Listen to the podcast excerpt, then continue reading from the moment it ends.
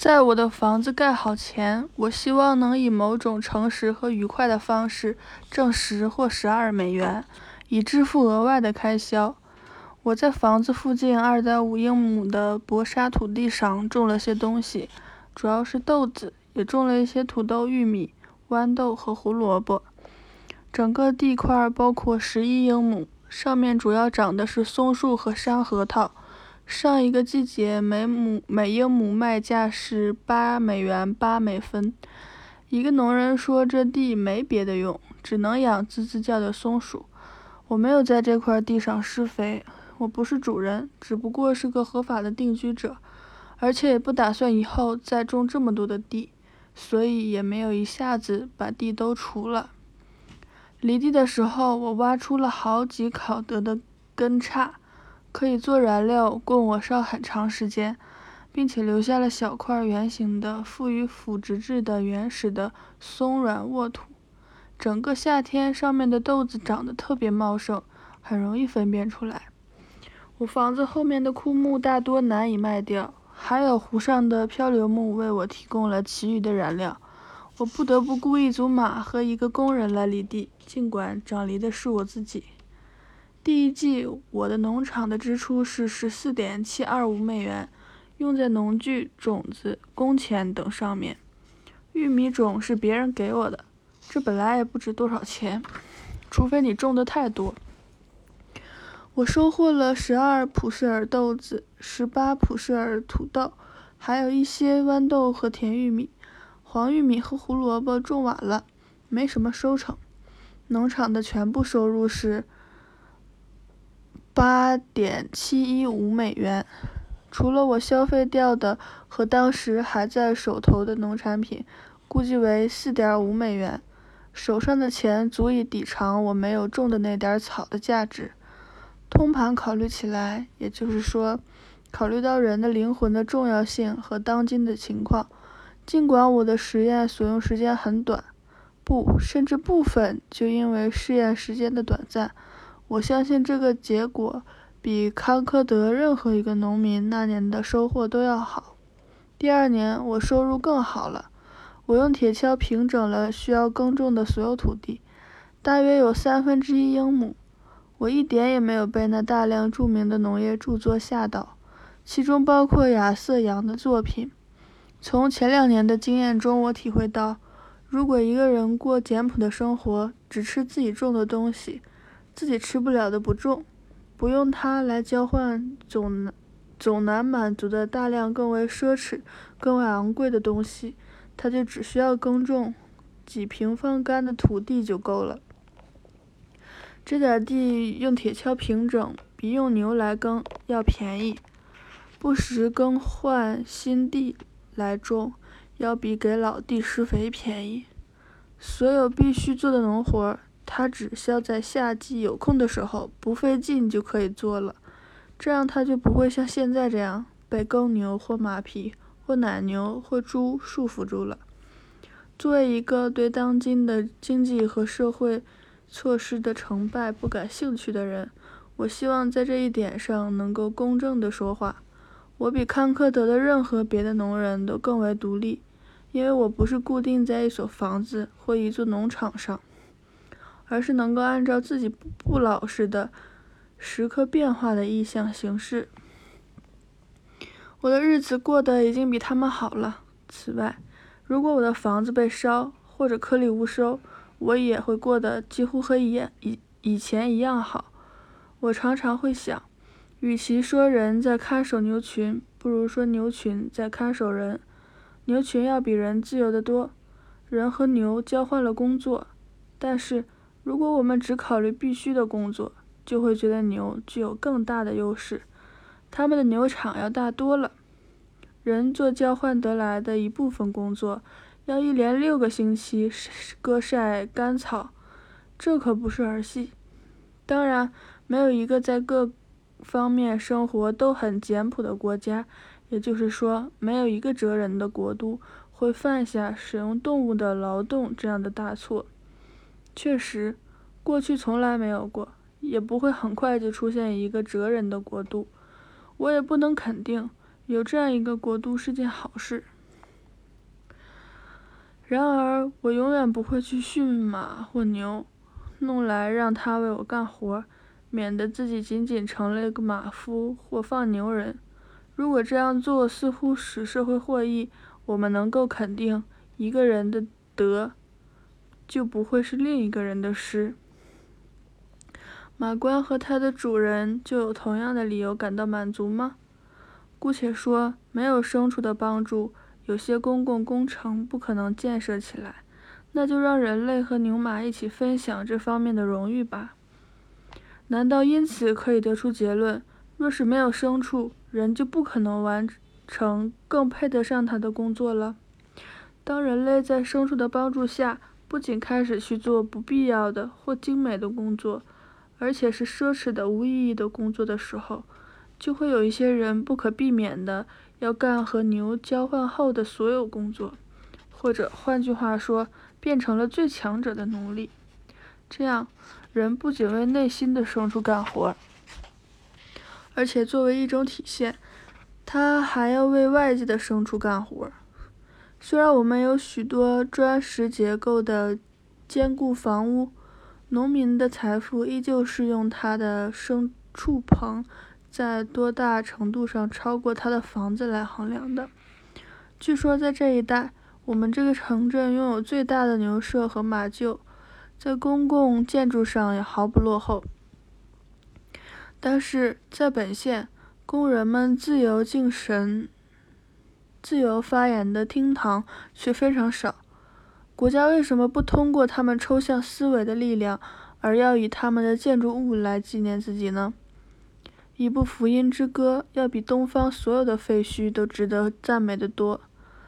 高塔和庙宇是王孙公子们的奢侈品。淳朴独立的头脑不会听命于任何王公而去辛苦劳作。天才不是帝王的保留物，金银大理石也不是。除非只是极少的一点儿，请问为什么要凿这么多石头？我在阿卡迪亚的时候，并没有看到有人在凿石头。许多国家被疯狂的通过留下大量凿好的石头使自己永垂不朽的野心所支配。如果在改进自己的举止风度上也花费同样的心血，将会怎样？一件明智之举会比高达月球的纪念碑更值得纪念。我更喜欢看到石头在他们原来的地方。底比斯的豪华是一种庸俗的豪华。有一座有一百座城门的底比斯远离了生活的真正目标，因此反不如围着一个老实人的田地的一方一平方赶石墙合乎情理。野蛮人和异教徒的宗教及文明建造了辉煌的庙宇，但是你称之为基督徒的并没有这样做。一个国家凿的石头大多只用来建修建了坟墓，他活活埋葬了自己。至于金字塔，令人惊讶的不是金字塔本身，而是这样一个事实：竟然有这么多的人使自己屈辱到用整个一生为某个野心勃勃的笨蛋。建造一座坟墓。如果将此人在尼罗河里淹死了，尸体再拿去喂狗，倒是要聪明和高尚的多。我也许还能够为他们，也为这个家伙制造些借口，但是我没有那个时间。至于建造者的宗教信仰和对艺术的热爱，这在全世界都差不多。不论建造的是一所埃及的神庙，还是美美国银行大楼。总是代价大于所得，主要的动力是虚荣，辅助的是对大蒜面包和黄油的热爱。巴尔科姆先生，一位很有前途的年轻建筑师，在维特鲁威之后，用硬铅笔和直尺画了一张设计图，交给了多布森父子采石公司。在开始三十个世纪的灭世之时，人类却开始仰视它。说到高塔和纪念碑式的建筑，在这个城镇里，曾经有一个疯狂的家伙，试图把地挖穿，通到中国去。据他说，他挖的深到能够听见中国的锅和水壶的碰撞声了。但是，我想我不会特地去赞赏他挖的那个洞。许多人很关心西方和东方建造的纪念碑式的建筑，想知道是谁修建了它们，而我却想知道，在那个时代谁没有修建它们，谁不屑于这样的无聊小事。不过，还是继续我的统计吧。在测量做木工活的同时，我还在村子里打各种零工，因为我的手艺和我的手指一样多。挣了十三点三四美元。八个月的伙食的支出，即从七月四日到来年三月一日算账的这段时间，虽然我在那里生活了两年多，不算我自己种的土豆、少量的甜玉米和一些豌豆，也没有计算最后一天手上还有的东西的价值，合计是：大米一点七三五美元，糖浆一点七三，最便宜的一种。黑麦粉一点零四七五，玉米粉零点九九七五，比黑麦便宜。猪肉零点二二，面粉零点八八，糖零点八零，比玉米粉贵而且费事。猪油零点六五，苹果零点二五，苹果干零点二二，甘薯零点一零，一只南瓜零点六零，一只西瓜零点二零。盐零点三零，从猪肉到盐都是实验，全部失败。是的，我确实总共吃掉了八点七四美元。但是如果我不知道多数读者和我一样罪过，白纸黑字的公布出来，不会比我的情况更好。我是不会把我的罪过这样毫不脸红的公之于众的。第二年，我有时能抓到一些鱼做晚餐。有一次，竟然还杀了一只糟蹋了我的豆子地的旱獭，如达达人所说，造成了他的灵魂转世，并且把它吃了。部分是出于实验，尽管有点麝香气味，它还是给了我短暂的享受。不过，我也看到，即使村里卖肉的人给你把旱獭加工处理好了，长期享用也并不是好的做法。在同一时期内。衣服和一些杂费开支总共是八点四零七五美元，虽然从中很难看出具体的开销。油和一些家用器皿二点零零美元，除了大多不是在家里做的洗衣和缝补，还没有收到账单之外，所有的金钱支出都在这里了。下面是在世界的这个部分所有需要花费的钱。或许还有超过了需要花费的钱在内。房屋二十八点一二五美元，农场一年的开支十四点七二五，八个月的伙食八点七四，八个月的衣服等八点四零七五，八个月的油等二，总计六十一点九九七五美元。现在我是对读者中需要谋生的人说话。为了支付这笔开销，我卖掉了农场的产品。农产品二十三点四四美元，打零工所得十三点三四，共计三十六点七八美元。从支出中减去此数，差额是二十五点二一七五美元。这是一个方面，这几乎是我开始时的资金，是预计需要发生的费用。另一方面，除了我因此而得到的闲暇、独立和健康之外，我还获得了一所舒适的房子，想住多久就可以住多久。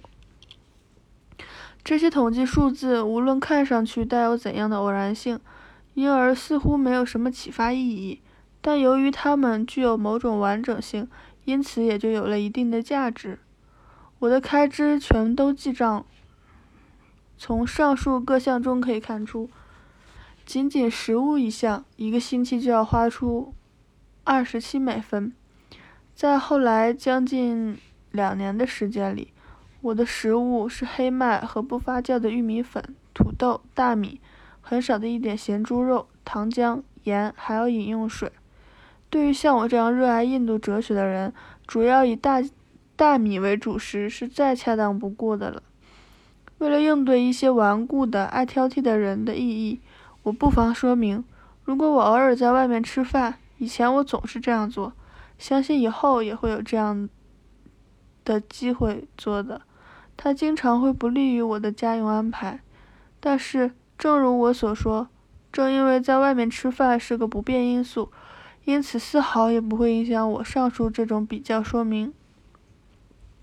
我自己，我从自己两年的经验中知道，即使在这个纬度上，获得必须的食物也容易的令人难以相信。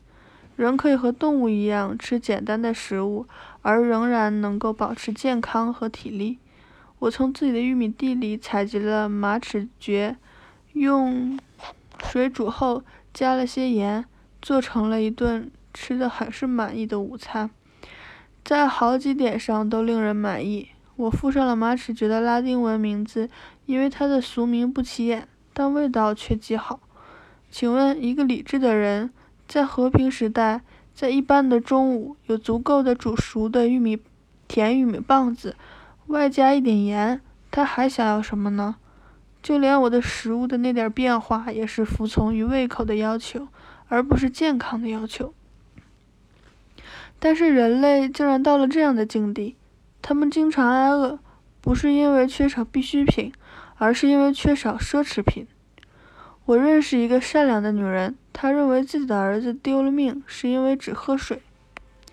读者会发现，我是从经济学而不是饮食学的角度来对待这个问题的。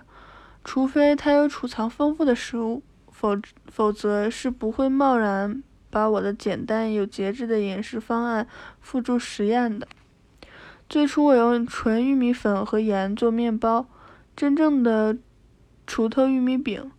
我把饼放在木瓦板上，或盖房子时从木料上锯下的木片上，在户外的火上烘烤，但是它很容易被熏黑，还有股松木味儿。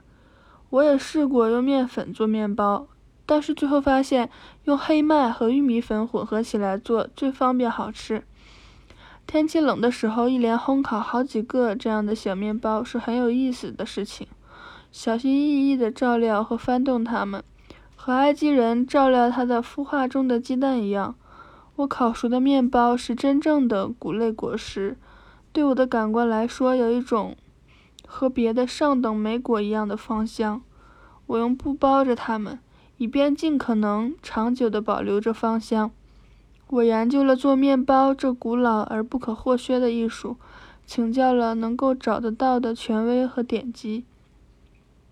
一直追溯到原始时代和最初发明的未经发酵的面包，人类从吃干果和生肉的野蛮时代，第一次进入了吃这种食物的温文尔雅的境界。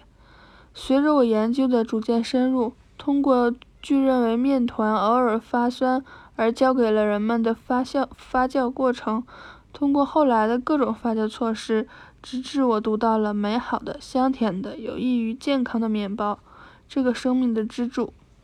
一些人认为酵母是面包的灵魂，是甜色面包的蜂窝组织的灵魂，像女灶神维斯泰的火种一样被虔诚地保留下来。我想，由五月花号船带过来的几瓶珍贵的酵母解决了美洲大陆的问题，其影响至今仍在这片土地上，随着谷物。谷类作物的波涛上升、膨胀、传播。我定期的、忠实的到村子里去取这发酵的引子，直到最后，在一个早上，我忘记了规则，把酵母给烫坏了。这个故事使我发现，就连酵母也不是不可或缺的，因为我的发现不是通过综合，而是通过分析的过程得来的。从那之后，我就高高兴兴地省去了酵母。虽然大多数主妇都认真地对我言断言说，不经过发酵的面包是不安全的，不会对健康有益。上年纪的人还预言说我的生命力很快会衰退。然而，我发现酵母并不是一个必不可少的成分。我一年没有用酵母，仍活在人世间。我很高兴避免了在口袋里放一满瓶酵母这样的琐碎的事情。何况瓶子有时候还会“嘣”的一声炸裂。里面的东西令我十分尴尬地洒了出来。省去这些东西要简单和体面一些。人是一种比任何别的动物都能够适应各种气候和环境的动物。我也没有往面包里放苏打或别的酸碱类的东西。我似乎是根据公元前两个世纪马库斯·波修斯家徒的烹饪法在做面包。我对这段话的理解是：这样来揉面做面包，好好把手和揉面槽洗干净，把粗粉放进揉面槽，逐渐加水，彻底揉好。面团揉好后，做成想要的形状，盖上盖子烘烤，也就是说，放在烘烤锅里。没有一个字是关于发酵的。不过我并没有总是享用这生命的支柱。有一段时期，由于囊空如洗，我有一个多月没有见过面包。每一个新英格兰人都都能够很容易的在这片黑麦和玉米的土地上生产出自己的面包原料来，而不必依赖远方不断浮动的市场。但是。我们远非简朴和独立，以致在康克德商店里很少出售新鲜甜美的玉米粉，而碎玉米粒和更粗的玉米粉几乎没有人吃了。农民大多把自己生产的谷物用来喂牛和养猪，以更高的代价从商店里购买对人的健康至少没有更大好处的面粉。我看见自己很容易的。就能够生产出一两个普氏尔的黑麦和玉米来，因为前者在最贫瘠的土地上也能生长，后者也并不需要最好的土地。用手推的磨把它们磨碎，没有玉米、没有米和猪肉也行。如果需要浓缩的糖，我在实验中发现能够用南瓜或甜菜做出非常好的糖浆来，而且我知道。我只要栽种上一些枫树，就能够更容易地得到糖浆了。而在枫树生长期间，除了已经提到过的之外，我还可以使用其他各种替代品，正如先辈们所唱的那样，因为我们可以用南瓜、欧洲萝卜和碎胡桃木酿制成酒，甜润我们的嘴唇。最后再说盐。那食品杂货中最粗放的东西。为了得到盐，可以借机到海边去上一趟，或者如果我我根本不用盐，也许就可以少喝些水。我没有听说印第安人专门为找盐操过心。这样一来，就食物而言，我可以避免一切商品交易和以物易物。而我已经有了遮身的房子，剩下的就只有衣服和燃料的问题了。我现在身上的裤子是在一个农家织的，感谢老天，人类身上仍然保留着这么多的美德。因为我认为，从农夫堕落为技工，和从人堕落为农夫，同样都是巨大而难忘的堕落。在一个新的地方。找燃料是件很累赘的事情。至于说栖息地，如果不允许我继续在政府的工地上居住，我可能会以卖给我耕种的土地同样的价格，即八美元八美分，购买一英亩土地。但是实际上，我认为我在这块土地上居住后，使它升值了。某些怀疑者有时问我这样一些问题：如果。如我是否认为可以仅仅靠素食活着？为了立刻从根本上说明问题，因为信仰是根本，我已习惯于回答这样的问题了。我说，我靠吃木板上钉子也能活下去。如果他们不能理解这一点，我要说的话，他们也就理解不了多少了。就我而言，我很乐于听到有人在进行这样的实验。像有个年轻人试着靠玉米棒上长的硬玉米粒生活了半个月，用牙齿进行所有的研磨。松鼠一族做了同样的实验，成功了。人类对这些试验感兴趣，虽然几个对此力不从心的老妇，或者拥有亡夫遗产中磨坊的三分之一的寡妇会感到惊恐。